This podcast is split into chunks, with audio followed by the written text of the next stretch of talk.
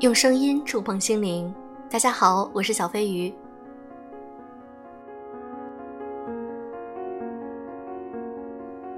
小飞鱼现在正在参加荔枝为优质创作者举办的回声计划，你们的收听量决定了我在这次回声计划中的名次和收入。每一次的点击收听都是对我的支持和鼓励，爱你们。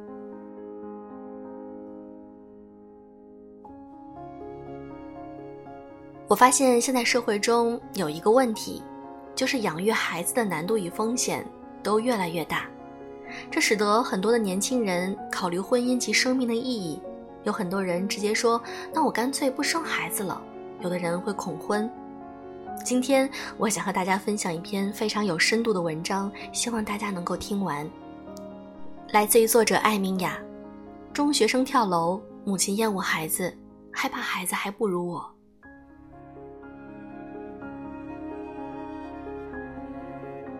我们首先看三个事情。第一个，十四岁中学生被母亲打耳光后跳楼，过程惨烈，不再赘述。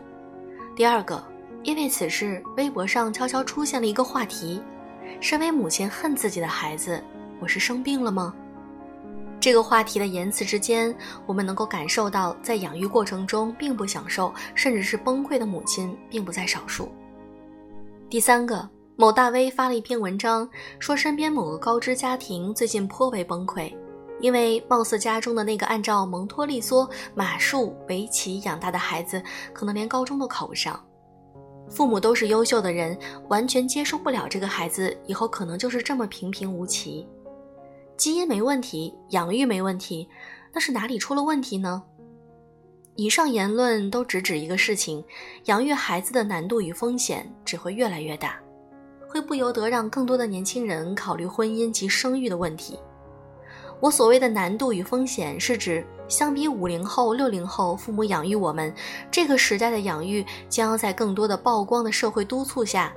而社会的监督必然在理想上代表着这个世界的最高级养育模式。在这个映照之下，但凡父母好像人人都不合格。既然干不好了，那就不当了。随之而来就是生育率的一再降低。我送女儿读小学的时候，班主任说过一句推心置腹的话：“我希望各位家长能够换位思考，每天不要想着就在孩子面前讨论我这个老师行不行。你们想想，假如你是老师，你每天担心的就是我们班的家长怎么看待我，对我有没有意见，我要怎么跟家长搞好关系，我还有可能认认真真做好我的教学吗？”这句话其实放在孩子、父母、社会之间是一样的。假如全社会都只顾着指责父母，这个社会也永远都不会有一个平和的养育关系。如今很多人喜欢拿中国人的教育方式对比全世界，父母打孩子是不对的，骂孩子也是不对的。别说在学校打孩子耳光，要是在美国，这直接给你抓起来，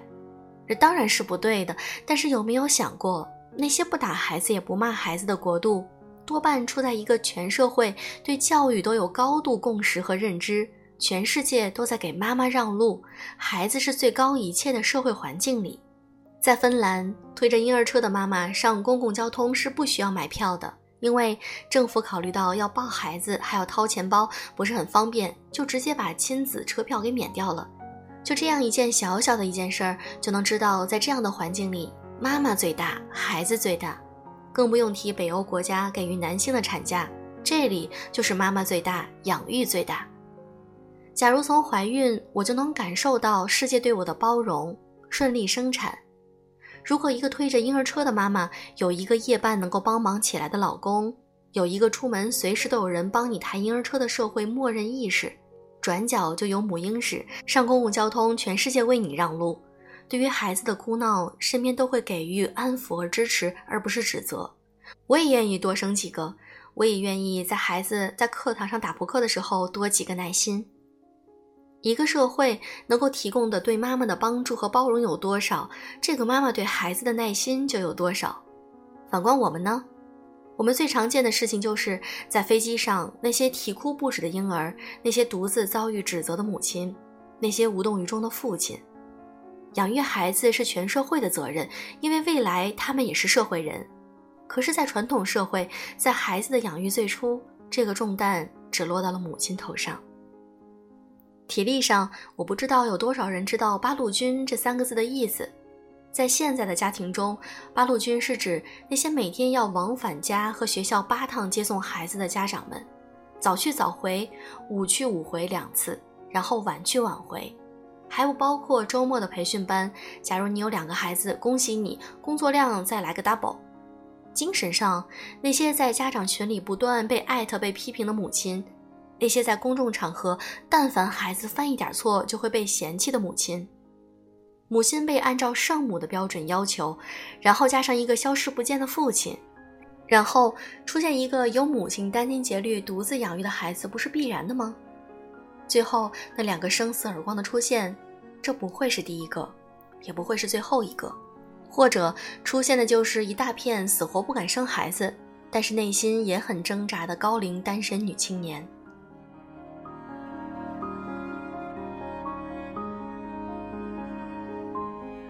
所以，微博上很多妈妈说出恨自己的孩子这样的话，这话很惨烈，但是我能理解。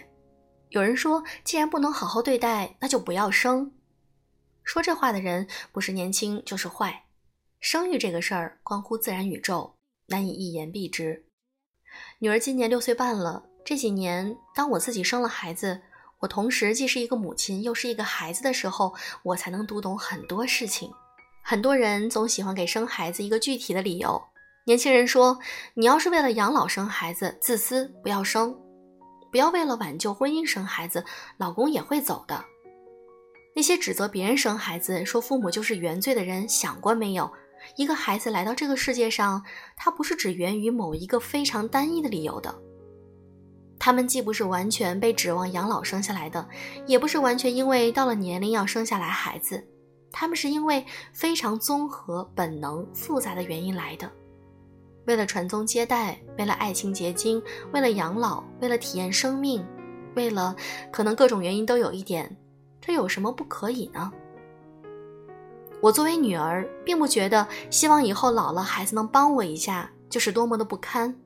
因为我父母也老了，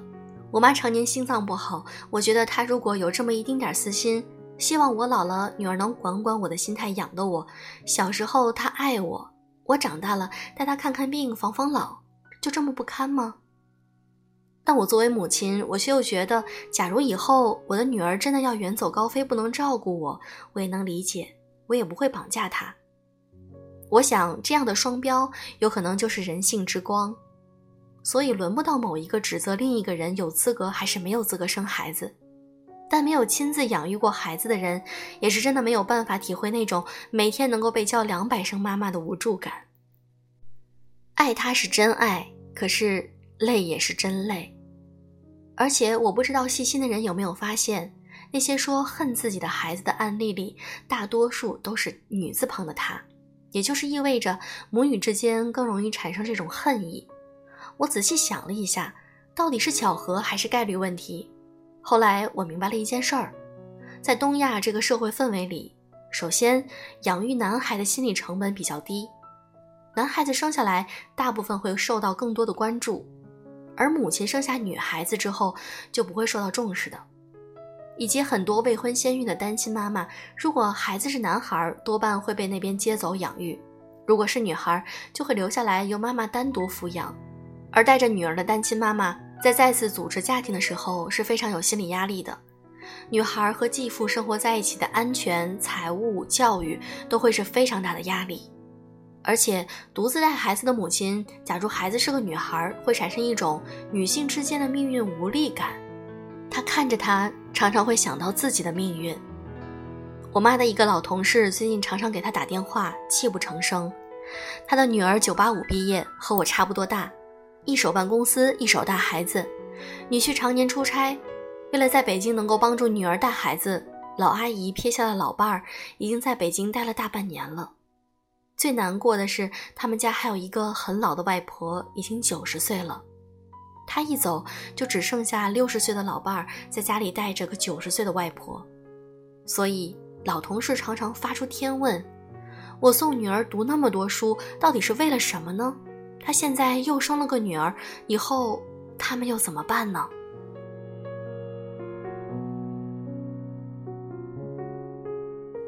其实回到这里就是第三个问题：假如养育有可能是亏损的，和所有的投资是一样的，你都不可能指望百分之百的盈利回报，你是否还愿意做？有可能你养育了一个孩子，殚精竭虑，最后他还要靠你才能够在一个大城市生活下去。他也不想啃老，可是他没有办法。有可能你荒废自己的事情，全身心的投入到一个孩子的教育之上，最后他拒绝参加高考，你只能气到心梗去住医院。有可能最后他非常有出息，远走国外移民，你很骄傲，但你要独自面临孤独的老年生活，这些都可能发生的。我常觉得亏损有可能发生，但风险也是可以避免的。父母子女一场，有天意成分在里面，但是也有人为。首先，我觉得女人太年轻的时候，不要就来下一个定义：我这一辈子都不生孩子的目标。在这个时代，生孩子就是买个盲盒，但它终归是个生命的礼物。我搞不懂有些女孩子跟风买个口红色号就可以了，但是一辈子不生孩子这种时髦有什么好感的呢？他们在完全没有搞懂什么是亲密情感关系、家庭婚姻的时候，被很多负面新闻和舆论吓怕了。萧亚轩不生孩子，十几个男朋友，是因为继承了几个亿的遗产和开了一场演唱会就几千万的收入，你有吗？我们必须承认，大部分人都是普通人。你到了人生末年，不是说需要孩子养老，而是你回顾半生，总是需要靠很多温情、深度连接的关系去支撑你作为一个人的存在感的。在未来三十年，中国都可能会处于一个这样的社会：在思想高度上，女人们知道家庭生育不是生活的唯一模式，可是，在实际操作上，大部分你只能选择这样的配置。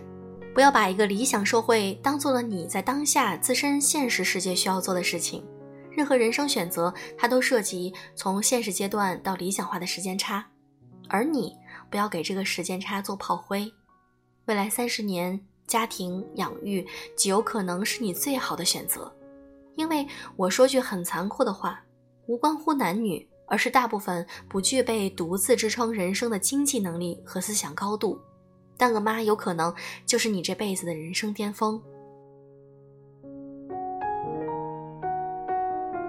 所以对孩子有点感恩，多点爱就可以。就算不完美，但是要给一点。后，假如你想生孩子，无论是男性或者女性，尽可能去找自己爱的另一半结婚生育。只有当生孩子这件事儿是因为你们很相爱，你们想要一个爱情的结晶，想看看孩子的脸型长得像他，眼睛长得像你，你才会对日夜啼哭、殚精竭虑这件事儿充满了一种本能的心甘情愿。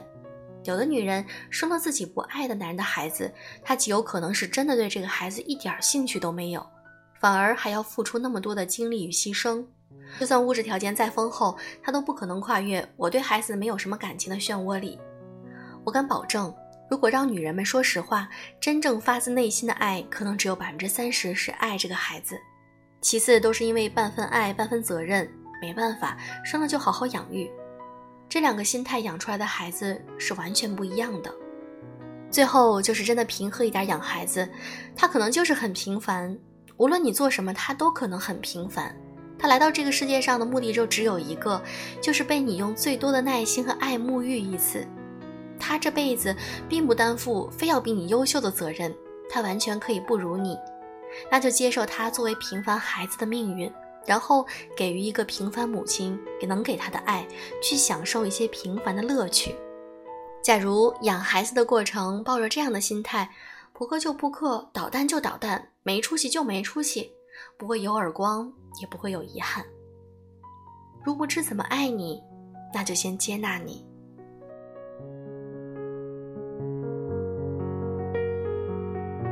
这篇文章很长，但是我希望你能够听进去。就不论你现在是没有结婚，或者是你现在还没有考虑到生孩子的问题，但我觉得这是我们作为一个人生在某一个阶段可能需要去考虑的事情。人的生活方式有很多种，如果你选择了拥有孩子，我觉得你就需要用更多的耐心和爱去抚养他，